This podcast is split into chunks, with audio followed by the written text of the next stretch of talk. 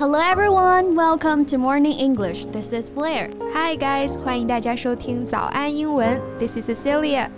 So have you been following the news about Shanghai? Yeah, of course. 上海的情况那么让人揪心啊，大家肯定都在关注。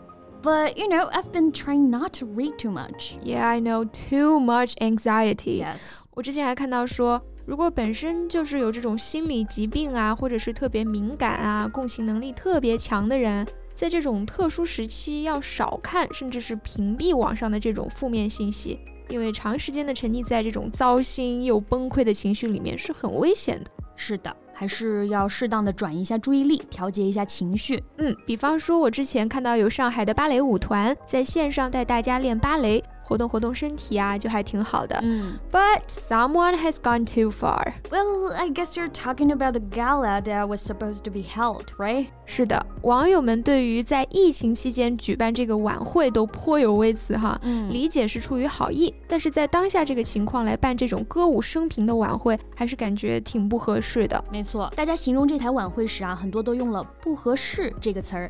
那今天的节目里呢，我们就来聊一聊这种不合适或者不合时宜。用英语要怎么表达？OK，不合适其实有很多种啊。你像这个时间不合适、地点不合适、场合不合适，对，还有程度不合适。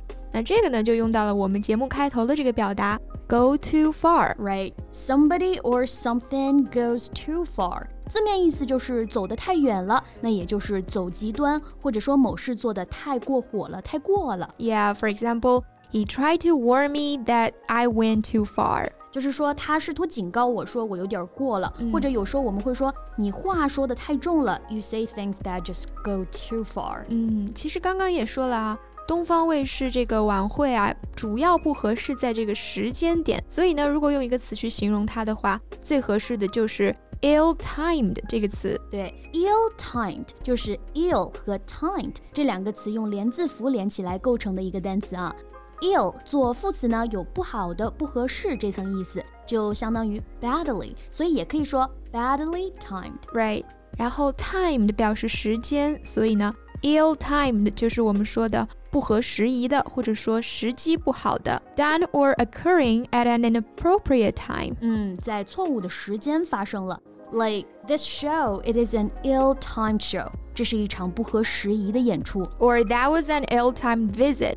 他来的很不合时宜，meaning that was not a good time when he visited. Well, this reminds me of another expression. 你看，有时候别人跟我们说个什么事儿啊，我们觉得不合适，就会说现在还不是时候。那它在英语里对应的表达呢，就是 Now's not the time. Now's not the time, or now's not a good time，就表示现在不是时候。Like when you just had a fight with your boyfriend, you're still mad, but he came to you and asked you to play video games with him. You may say, um, not a good time. Right. Or when someone tries to borrow money from you, 如果是不熟的人找你借钱，你就可以说 Sorry, now's not a good time. I just bought an apartment and I have no money left. 别问，问就是没钱。或者我们想说的更具体，现在不是干什么什么事儿的时候，你就可以在后面加上 不定式 to do 或者是 for something. So now's definitely not a good time to hold a gala. Or now's definitely not a good time for a gala. Right. At this time when people are working their asses off, a gala would be no rhyme or reason. 嗯， 诶，有些网友说啊，人都忙成这样了，还要办晚会，感觉莫名其妙的。那这里的莫名其妙用的是 be no or without rhyme or reason 这样一个表达。没错。其实这个表达呢，是源于一个美国的作家，他指导别人改文章，然后改完之后呢，说 Before it was neither rhyme nor reason，就是你之前说的，既不押韵又没有道理。嗯，感觉很像我们被老师改作文时候会说的话啊。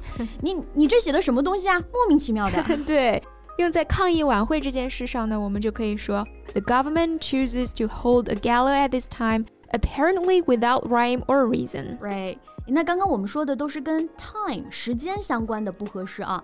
那再来说一个跟 place 地点相关的不合适。呃，Sissy, can you give us an example? Sure. Um, like I feel out of place around all those rich people. 嗯，就是我在这些有钱人旁边啊，感觉格格不入的。这里的 out of place 我们翻译为格格不入，就是我应该在车底，不应该在这里的这种感觉啊。这个地点场合不合适哈。Yeah. 同样的，我们也可以用它形容一个人说话不合适。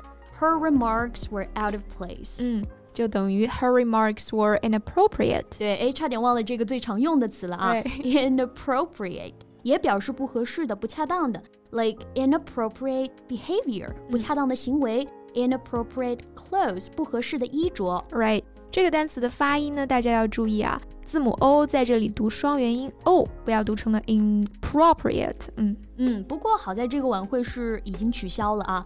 People were so unhappy with this gala, which is the last thing we need at this moment。是的，我觉得不办这个晚会了，去拍拍我们的志愿者呀、医护人员啊，或者团长们的真实生活也是挺好的。嗯，Our medical workers, volunteers, and residents in Shanghai don't need to see celebrities singing and dancing. They need someone to help them out。我们现在首要要做的肯定是解决困难，而不是歌颂苦难啊！不要想当然，大家现在很难受是吧？那就给大家表演个节目吧，提升下士气。In practice, however, such a measure is counterproductive。没错，这里的 counterproductive 它由前缀 counter 和 productive 两部分构成啊。counter 表示相反的。 productive 表示有效的，所以呢，counterproductive 它表示有反效果的，适得其反的，事与愿违的。Right. For example, when communicating with kids, yelling can be counterproductive. 嗯，就是说跟孩子沟通的时候啊，你大喊大叫的可能会引起反效果。嗯。总而言之啊，还是希望上海呢能够快快好起来。嗯，People can get out of their homes and enjoying the nature, enjoying the spring. I believe that will be the best gala for them when the days come. Right, hope that day comes sooner. So thank you so much for listening. This is Blair. This is Cecilia. See you next time. Bye. Bye.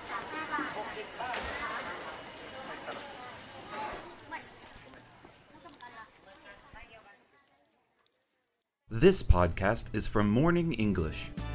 学口语就来早安英文。